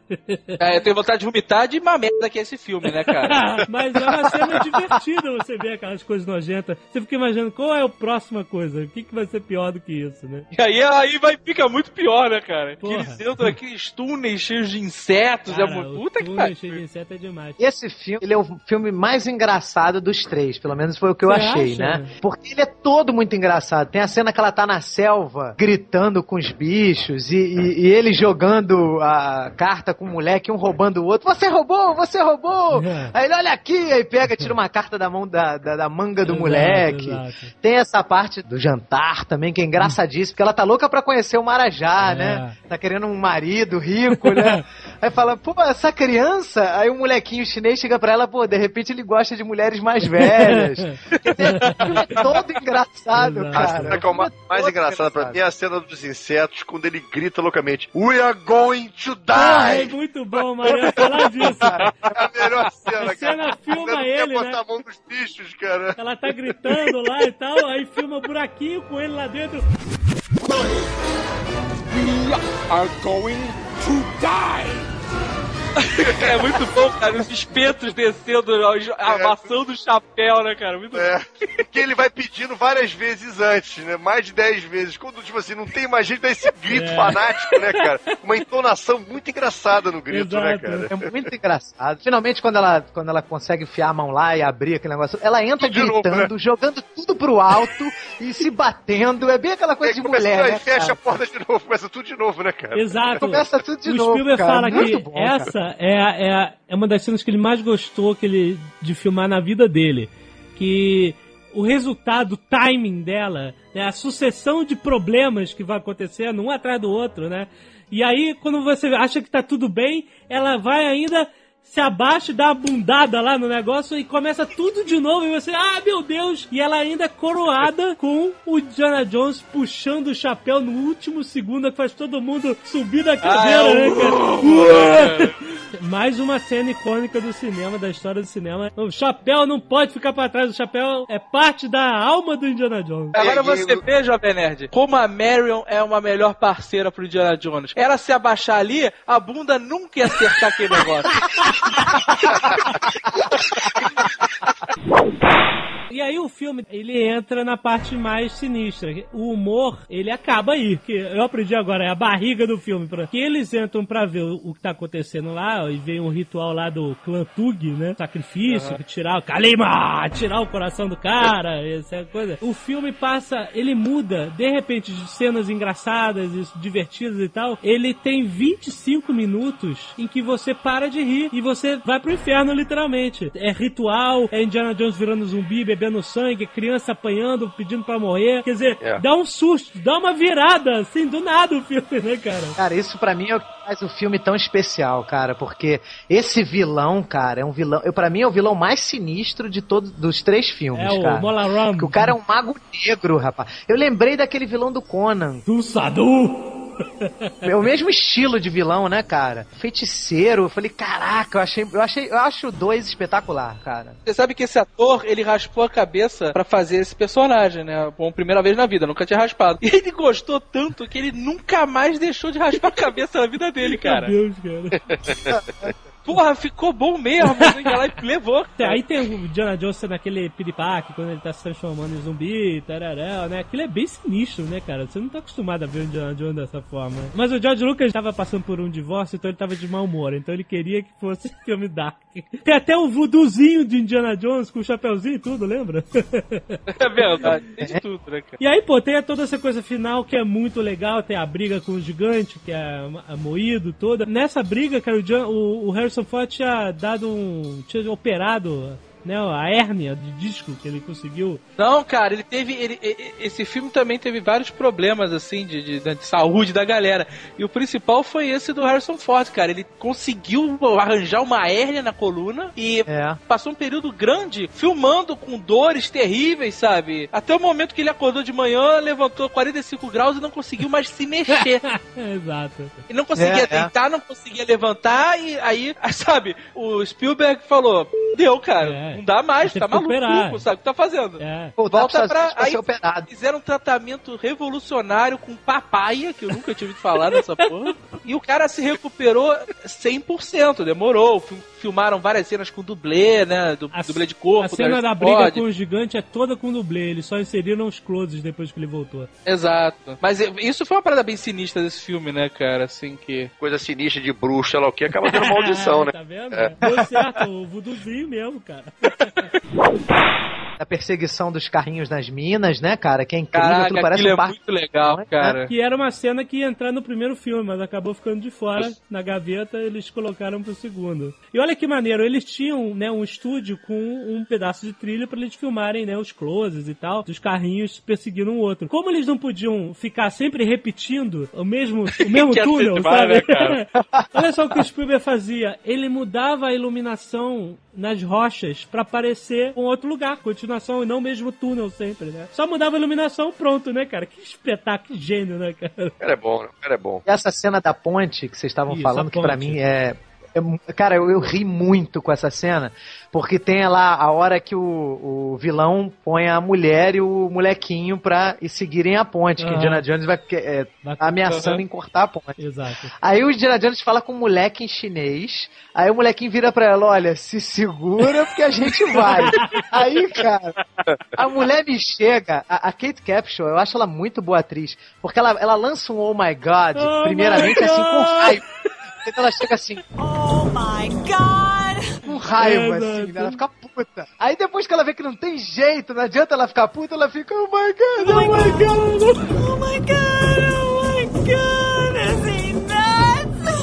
Chorando, Muito cara. bom, é muito, muito engraçada. bom, bom. E a frase que ele fala assim, ele, Molaran, prepare-se para encontrar Kali. É, muito bom. É, muito bom, cara. É muito Essa bom. cena da ponte tem uma história de bastidor muito maneiro, que eles estavam lá em Sri Lanka, eles encontraram esse lugar que era perto de uma represa que estava sendo construída por engenheiros britânicos. Aí eles conseguiram pegar os caras, fizeram por fora, aí, estão a fim de trabalhar no fim de semana, os engenheiros que estavam construindo a represa projetaram e construíram a ponte pra ele. Exato. O Spielberg disse que ele não tinha coragem de chegar até o meio da ponte. O Spielberg mal entrava na ponte. Os câmeras, a, a ponte ela era- tinha uma certa segurança, era toda de cabo de aço. Exato. As laterais eram bem altas para você não correr o risco de, né, de girar e tal. Que é, é alto, né, É, cara? exato. E aí a primeira vez que o Harrison Ford atravessou, ele atravessou de uma vez só, correndo que nem um louco, cara. Exato, cara. Sem se segurar sem nada. Ele falou, porra, que irado. Tá, tá.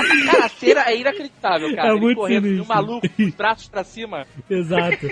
E olha só que maneiro, sem efeitos digitais, né? Os caras tinham que quebrar a ponte com um monte de capangas, né, do, do Mola Run em cima, né? E aí, quer dizer, se você arrebentasse a ponte com um monte de boneco, é falso, né? É horrível, Pô, né, cara? Então, caras fizeram bonecos que eles mexiam os braços e as pernas, sabe? Como se estivesse caindo mesmo. Ah! E aí o que acontece? Como o boneco só poderia mexer as pernas quando ele começasse a cair, eles criaram um dispositivo que tinha um calço no mecanismo, que assim que você tirasse o calço, ele começava a se mexer. Aí o que eles fizeram? Prenderam o calço na ponte, e aí assim, quando a ponte se partiu e os bonecos caíram, o calço ficou, e aí acionou o mecanismo para os bonecos se mexerem. Cara, a cena é perfeita. Você jura Verdade. que tem gente caindo mesmo, cara. Vai É. tomar no c... essa galera de efeitos especiais dessa época. Muito bom. Eles são muito muito bons, bom. Agora tem um negócio muito legal na sequência dessa cena, que quando a, né, a ponte arrebenta e eles começam a subir, né, pelo paredão como se fosse uma escada. É. E aí chegam mais capangas com arco e flecha, né, cara? Uhum. E aí eles atiram nos caras. E essa é uma das cenas mais memoráveis desse filme pra mim, cara. Que na versão dublada os caras atiram e aí o Indiana Jones tá ali se segurando e as flechas acertam em todos os lados, menos nele. Claro, lógico. E aí ele olha assim e fala: Eu, hein?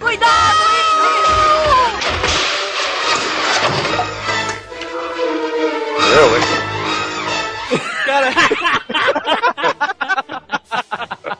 Genial, genial. Cara, sempre que acontece alguma coisa que não é, sabe, imprevista, eu falo isso. Eu, hein? Eu, hein, lembro do Indiana Jones, sabe? Sensacional. E, a, e a, mais uma coisa, o Indiana Jones no final, ele recita um feitiço, compadre. Ele faz uma magia lá, cara. Ele fica falando, É, porque é. tá ele brigando com, com o Molaran com as pedras, né? Com a sacola na mão. E aí ele começa a, a falar: Você traiu o Kali. Shiva que ele traiu. Você traiu Shiva, você traiu Shiva, isso. Começa a falar umas paradas em sânscrito, sei lá. Naraya, E aí as pedras começam a pegar fogo, né, cara? Shiva! Shiva Umsivakkeen visvakkaa teo! Visvakkateen music receiver! Visvakkateen visvakkateen! Visvakkateen! Visvakkateen! Visvakkateen! Caraca, o Indiana Jones realmente fez um feitiço, cara. Ele ativou as pedras, olha, tudo, né? Tudo nada a ver com o que ele ensina, né? Na, na faculdade, né? Mas tu vê que o cara é um estudioso do caralho, né, cara? Porra, sabia como fazer É, o feitiço de Kali, né? Olha, o Indiana Jones é o Blue Hand na ação.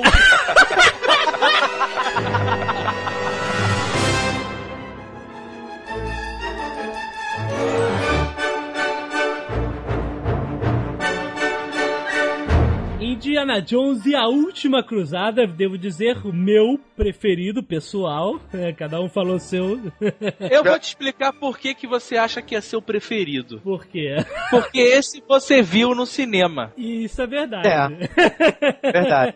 Porque a gente assistiu Indiana Jones e aí, caralho, sabe, foi uma oportunidade de a gente viver esse filme no cinema, cara. Isso é verdade. Esse filme é genial pelo seguinte: a gente já tinha assistido duas histórias do Indiana Jones pegando mulher, saindo na porrada, abusando de chinesinho, aquela porra toda. Aí, nesse terceiro filme, o cara traz um elemento completamente novo, cara. O pai do Indiana Jones. Exato. E não só isso, que já seria mais do que suficiente, o cara traz vários elementos da história do personagem, cara. Tem que bater palma pra esses filhas da puta, cara. Que pariu. Porque é, você vê, não é só aventura pela aventura, como é o segundo filme. O segundo filme é super aventura, né? Começa com Aham. aventura, termina com aventura. Esse filme, ele começa a trabalhar mais nos personagens, né? Quem é esse cara? De onde ele veio? Quem é o pai desse cara? Por que, que ele é assim, né? Tanto que ele começa com a história do jovem Indiana Jones, que foi uma ideia do George Lucas, que ele encheu o saco do Spielberg até ele falar, ok, e deu muito certo, né? Que é muito legal com o River Phoenix, que é muito legal. Você acha que vai aparecer o Indiana Jones escavando lá, e quando você vê um. Quem é esse cara, né? Que ele tá com chapéu, com jaqueta, né? É muito bom, E, cara. assim, aliás, o, o Spielberg sabe introduzir personagem como ninguém, né, cara? Então você vê quem é esse cara? De repente o garoto indie, indie, e aí você vê ele é um moleque ainda, de escoteiro. O Spielberg só aceitou dirigir esse filme, que depois do segundo ele ficou muito chateado com o resultado do filme, não gostou. Ele só aceitou porque ele achou que terminou mal a- a- a- o segundo filme.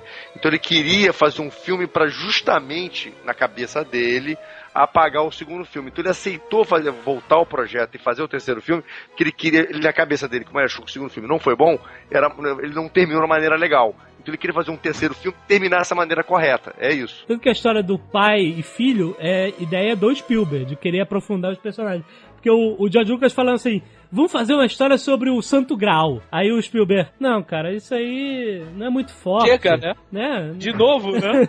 Não é, mu- isso aí não tem muito, muita força. Aí, aí o Spielberg, por que, que a gente não faz uma história sobre pai e filho? Aí o Jorge Lucas falou assim: por que, que a gente não faz uma história sobre um pato?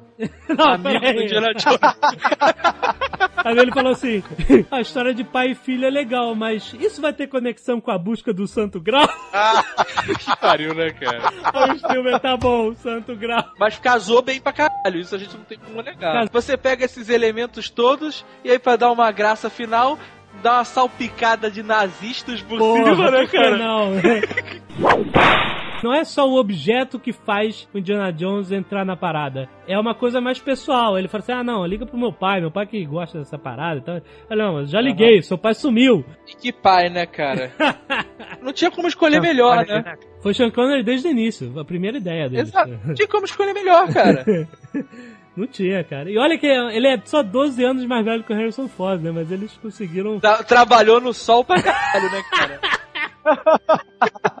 Esse filme recupera algo muito legal do primeiro, que é a diversidade de cenários.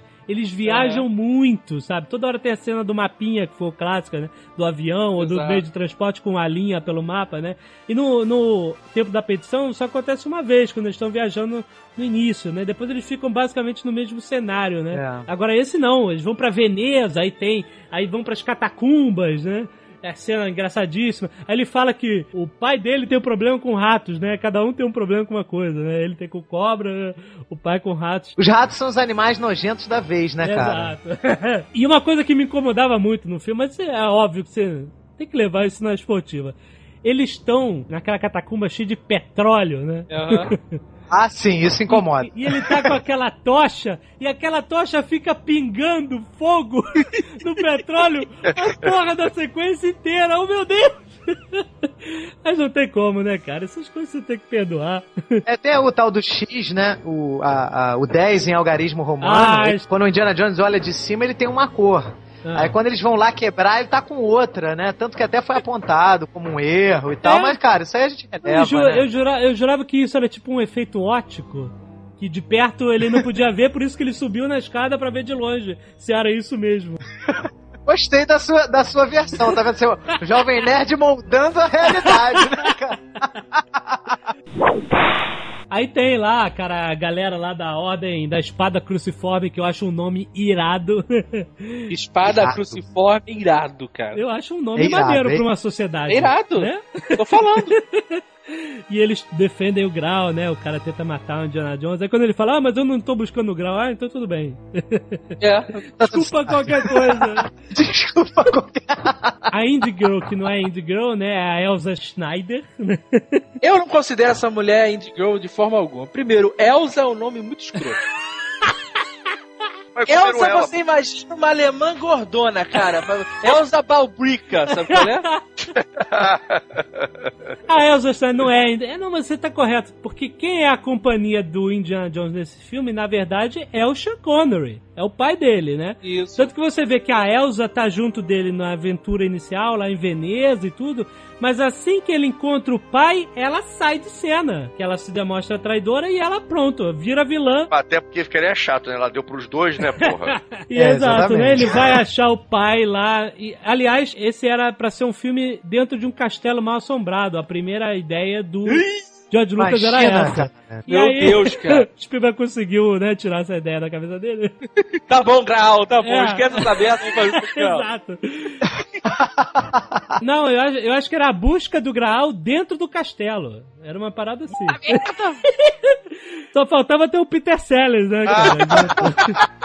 Ele pelo menos colocou o castelo numa referência, né? Quando ele vai buscar o pai lá na Áustria, ele tá dentro do castelo, sendo mantido prisioneiro pelos nazistas e tal. Que aliás tem uma ótima entrada, né? Ele entra no quarto do pai e ele. e- Essa cena é magistral, porque ela já começa a desenvolver os dois personagens ali na hora. É, exatamente. É, é verdade. Ele, ele quebra um vaso na cabeça do Indiana Jones, né? Tentando, achando que é um Uhum. invasor. E aí ele fica preocupadaço ali. Ai, meu Deus! Ele tá preocupado com um vaso, né? Ele, Fácil, exato. o Indy, ele tá achando que ele tá falando dele. Não, eu tô bem, pai. Aí ele fala assim, graças a Deus. Bota a mão no ombro dele, aí pega o vaso. É falso. e a cena, de- logo depois que chegam o- os nazistas, né? Eles pedem o livro, né? E, e é uma cena de muitas risadas, né, cara? Que o. Dr. Jones, né? Tem um negócio do Dr. Jones. Exato. Os dois, yes? É, os dois respondem juntos, né, cara? Você Muito acha bom. que meu filho seria idiota o suficiente de trazer meu diário pra cá? E ele fica com uma cara. Olhando um riso, sem graça, querendo interromper o pai, que o livro tá no bolso dele. Você vê como a química dos dois funcionou direto. Já na primeira cena, né? Você tá morrendo de. Essa relação esse do pai com o filho e o desenvolvimento, e, cara, foi tudo perfeito, cara. Impressionante. Nada como trabalhar com gente boa, né, cara? Exato, né? E aí quando o, o Indy mata os nazistas, metralha eles, ele, o Harry Jones fica. Olha o que você fez! Meu Deus! Look what you did! Todo impressionado, né? E ele, vambora, pai, vambora, tô acostumado com isso. Ah, é, poxa, que pariu, né? A cena que eu mais gosto é o autógrafo do Hitler, cara. Eu Ah, acho muito porra, engraçado. É muito bom. Mais uma cena icônica, né, cara? Eles lá com o É. livro, aquela confusão de gente, ele dá de cara com quem? Com o Führer, né, cara? Ah, cara, essa cena é espetacular, E o cara. livro, né? Ele tá segurando o livro, o livro ainda tá assim na mão dele, apontando pro Hitler com o livro, né? tipo, É muito É. bom, tipo cara. entregando muito o bom. livro a ele, cara. Ele pega e você, pô, é fudeu, né, cara? Ele vai e autografa o livro, Adolf Hitler. Outra cena aqui, essa cena da motocicleta também é incrível, porque você vê que no meio da ação, você vê que você tem a troca de olhares entre pai e filho. sim. Quando o Indiana Jones pega a- a- a- aquela haste, né, que ele usa como se fosse uma lança, É. o pai ri, acha maneiro. Aí depois que ele enfia o pedaço na moto, o pai olha com reprovação. É muito engraçado, Com cara. reclamação. Muito Quando ele pega a haste, conforme. é, lembra aquela coisa do cavaleiro, da távala redonda, né? É, exatamente. É, da história. Então ele fica todo orgulhoso. Estamos repetindo um fato histórico. Exato. Quando ele derruba o cara com coisa, ele fala: Não, isso aí não, isso aí já tá errado, entendeu?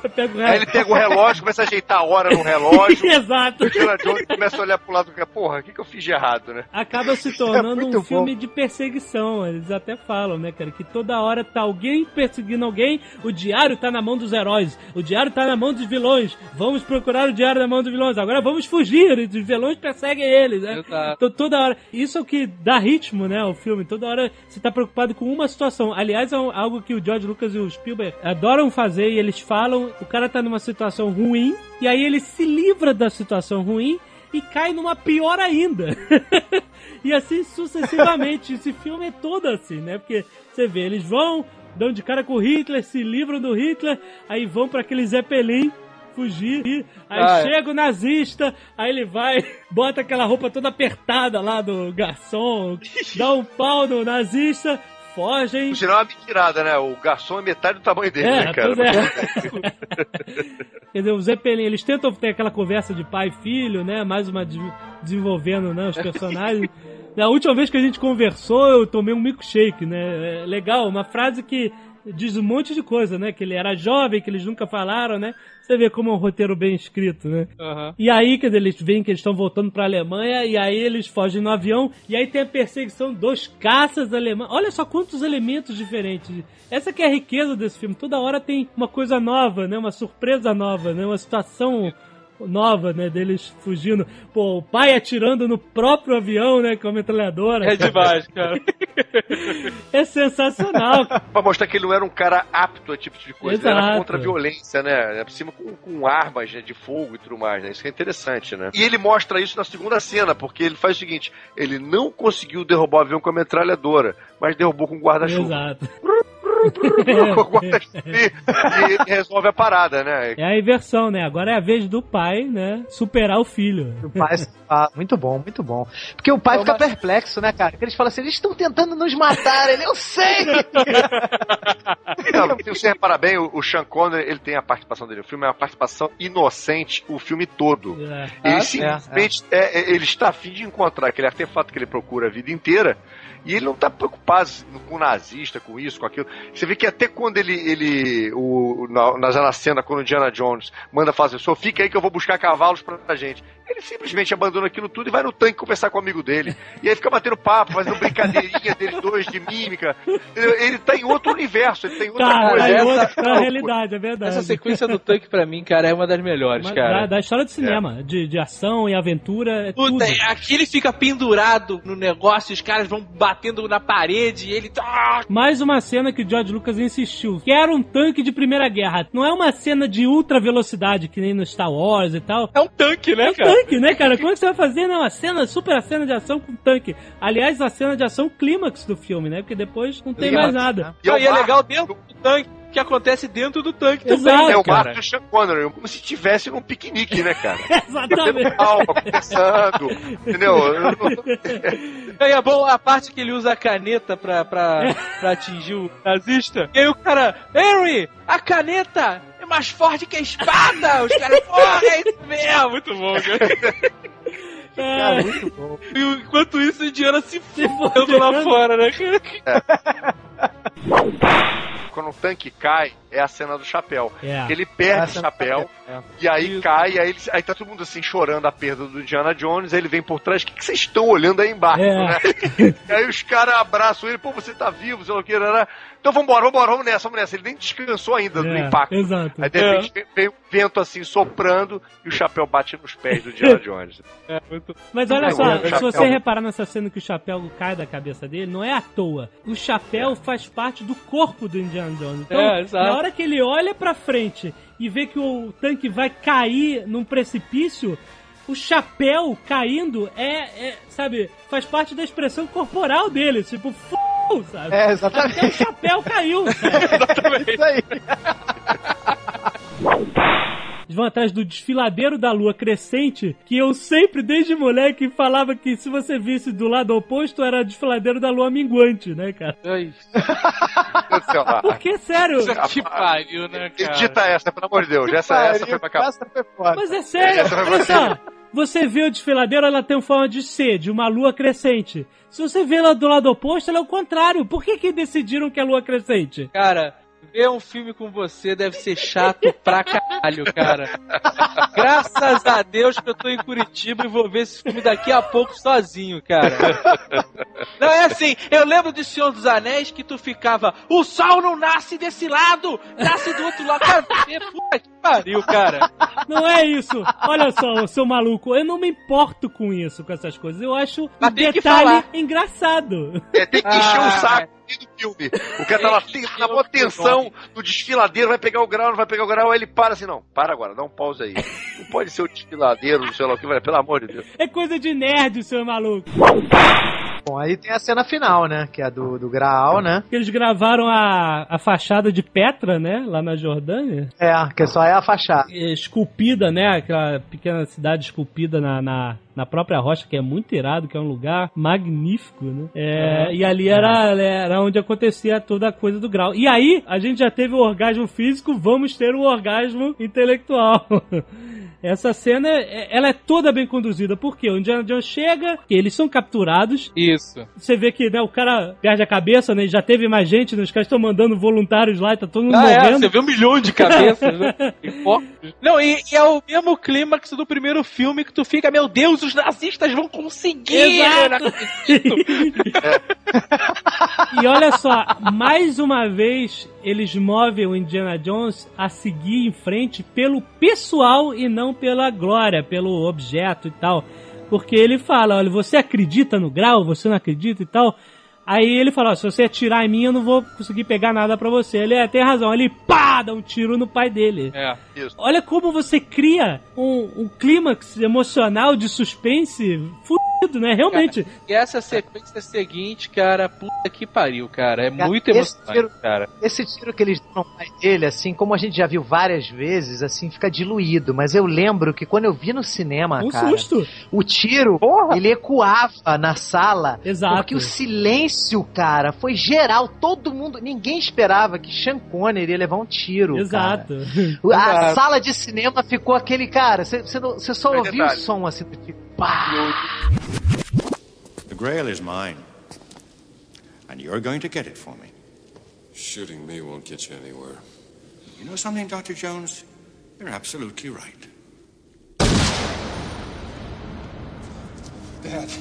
detalhe importante dessa cena é que, tipo assim, o Spielberg ele brinca com isso, né? Porque ele fala assim, pô, se o cara já está velho, já está morrendo e não interessa muito pra série, não tem problema nenhum matar o Sean Connery. Tipo assim, óbvio que tinha, mas ele cria esse clima no, fazendo o filme. Tipo, você realmente acredita que ele pode morrer, você tá entendendo? Exato. Ele cria de uma tal Exatamente. forma que, tipo assim, pô, o Indiana Jones não vai morrer nunca, beleza, vai ficar vivo a rede inteira. Mas, mas o pai dele pode morrer. Até porque já tá idoso, já tá velho, e a vida dele todinha foi a busca pelo Graal. E Exato. ele fechando o Graal, acabou a vida do cara. Então, quer dizer, ele cria um elemento que você acredita da possibilidade da morte do cara. É, e te dá toda a motivação pra você ir junto com o Indy, né? Lá naquela, porra, vambora, vambora. Cara, é muito mais.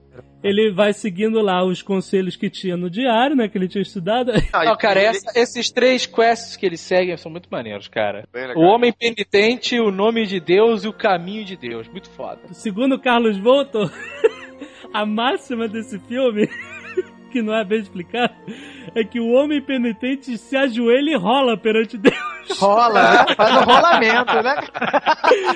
Penitente peronomútil, né, meu amigo? Exato. E aí, quer dizer, tem a palavra de Deus. E aí a gente lidando mais uma vez com as armadilhas. Aquelas armadilhas antigas, né? Que coisa que veio trazer lá do início do primeiro filme, né, cara? A primeira cena do primeiro filme. Exato, né? Ele cena. trouxe de volta e colocou no clímax, né? Essa coisa da- do lugar cheio de armadilhas e, e mistérios e tal. E aí tem, né? Ele tem que pisar lá no nome de Jeová. Vamos lembrar aqui sempre que Jeová, por favor, começa com I, cara. Exatamente. E a última é a fé, né? A última, cara, é justamente o salto da fé. Essa, quer dizer, isso tem uma profundidade filosófica absurda, né? Aham. Que é justamente, cara, você tem um precipício e tem que ter fé, né? E ele via, você acredita mesmo, né? E ele não tinha o que fazer, o pai tava morrendo, né? E é muito foda essa sequência que fica, né, em todas as provações que o Indiana tá passando lá dentro, tá o pai lá fora, né, acompanhando, como se estivessem quase um elo entre eles. né? Exato, Muito foda, exatamente. cara. ele estica o pé e faz aquele silêncio, até a música faz um silêncio, né? É muito foda, né, cara? É muito foda. Todo mundo fica. E aí, pá! E ele pisa numa coisa invisível assim, "Ah, como assim, como assim? É, que porra é essa, né, Cara, cara? e aí vem a cena que explodiu. Foi a primeira vez que a minha cabeça explodiu numa sala de cinema. É muito maneiro, A cara. ideia era que a ponte estava pintada de uma forma que ela se unia à parede do lado oposto do precipício. E aí quando a Exato. câmera muda o ângulo, você vê. Percebe muito Não é foda, efeito especial, cara. é efeito ótico. É real, sabe? Você fica maluco, caraca! E eu tenho um problema muito sério que eu sempre consigo ver a ponte. Nunca mais Ah, consegui. Tem, chatonildo do caralho. Eu tento. Mas eu tô te falando, isso é horrível. Eu tento não ver a ponte, mas como eu sei que tá lá, eu vejo a porra da ponte. é legal que isso meio que desmistifica todas aquelas coisas, né? Ah, tudo tem um mecanismo, né? Até o salto de fé é uma ilusão de ótica. Mas aí de repente você vira pra sala e prum, tem um cavaleiro das cruzadas lá. Piab Salu lá dentro, né, cara? É que eu acho maravilhoso, entendeu? Porque aí você junta toda a mitologia, né? Exato. Inclusive da Excalibur, aí você junta tudo ali, né? Isso que eu acho interessante, né? E ele tá lá, 700 anos, né? Me matem, por favor. Quero dormir, né? Eu quero descansar, né? E aí é muito maneiro o- a- as taças todas, né, cara? Ah, isso é muito legal, Né? cara. Assim, eu já sabia, eu falei, não era uma parada ostensiva, uma parada simples, sabe? Ah, é? E aí entra o nazista e tu fica, maldito nazista, morra, morra, aí tu escolhe mesmo, essa aí, filha da puta. Esse cálice que ele escolhe é como é retratado o cálice sagrado. Ele é o mais próximo dessas é, retratações artísticas, né? Isso. Não foi à toa que ele escolheu esse, né? Tem a cena dele envelhecendo, que é muito irada, cara, que eles fizeram lá com três bonecos diferentes morfando um no outro, que é É, foda. muito maneiro. E, lógico, né? O copo de carpinteiro, né? Você traz um pouquinho É, pra realidade, né? É uma coisa simples, nada ostensivo, né? Dr. Jones, né, Dr. cara? John. e aí ele vai, bebe, leva e cura o pai e salva o pai. Peraí, mas eu tenho uma pergunta aqui. Primeiro, a gente vê que ele salva o pai com um sorrisol, né, cara?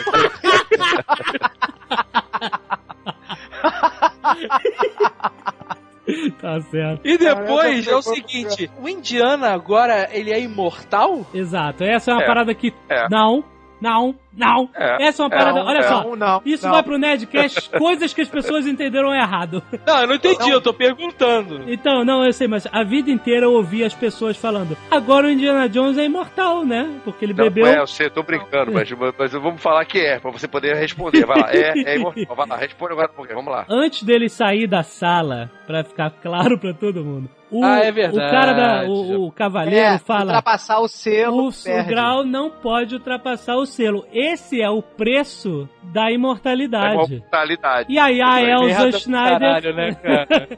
vai lá, pega o grau e ultrapassa o selo e liga o mecanismo de destruir tudo. Por que não, né? Esse mecanismo é foda. Quer dizer, e aí a, a mortalidade deles foi anulada, né, cara? Não, mas nessa parte é maneiro porque tem o momento Senhor dos Anéis, né, cara?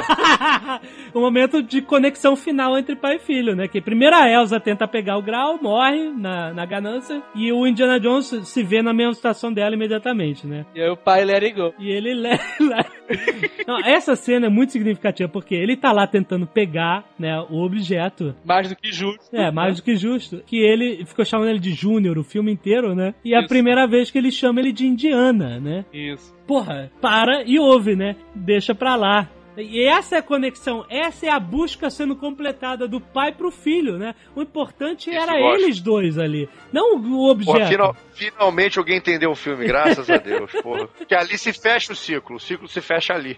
Como o George Lucas fala, eles têm que sempre se livrar do, do artefato, né?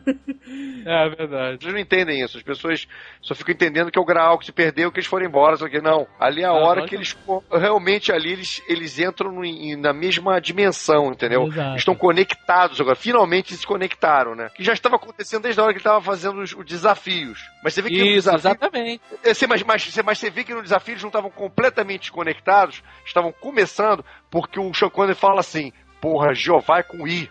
e, o- e aí o Indiana erra. É. Ele vai no J. É. Entendeu? Então, tipo assim, eles não estavam ainda 100% integrados um no outro. Estavam começando essa caminhada. Que se fecha Aham. na hora dessa última cena. É, É, isso. tanto que no final ele pergunta pro pai, e aí, o que, que você achou? Aí ele foi iluminação, sabe? Porque Isso. o que importa é o que aconteceu dentro deles, é muito maneiro. E aí tem a cavalgada pro pôr do sol que o Spielberg fez de propósito, que era uma cena pra fechar E acabar de de vez. vez, né, a, a trilogia, né? E, e assim foi por 19 anos, né? Que... E, aí- e aí nós temos Ficou? a cena do, do Sala, né? Que pergunta que coisa é essa de, né, de Indiana, Júnior, que você chama é. ele o tempo inteiro, É. aí dá a É muito explicação. maneiro isso, né, cara? Porque a gente não sabe, né, o que, que é indiano. É, né? exato. Então, e aí ele revela o que, que é indiana. Muito bom, né, É, cara? Diana era o nome do cachorro, que aparece no início do filme, né? Ali é nome do cachorro! Eu acho legal que ele fala assim: eu tive ótimos momentos com aquele cachorro. Exatamente. Muito bom, cara. Todo incompreendido, né, cara? Indiana Jones vive no nosso coração. Estamos aqui super empolgados. É, a minha sessão, Jovem Nerd, é às 7h45. O- Opa! A minhas nove Então eu estou indo, eu estou indo ver o filme. Então, olha só, não se preocupe. Fala assim, meu Deus, não falaram do Indiana Jones 4? Semana que vem a gente vai fazer um Nerdcast só sobre Indiana Jones 4. Mais um Nerdcast duplo aí. Isso, ó, esse mês é o mês dos Nerdcast do. Muito bom. Então, Centenas de spoilers. Vocês vão ter já visto o filme no final de semana e já poder fazer spoilers à vontade. Então. spoilers à vontade. Então, galera, vamos pegar nossas coisas, vamos pro cinema ver Indiana Jones 4. Semana que vem a gente tá de volta. Olha aí, o Jovem Nerd parece o Raul Gil, cara. É, não, esqueça, é é? Não esqueça de pegar o chicote e o chapéu e vamos pro cinema, né? É, vamos aplaudir. Indiana Jones!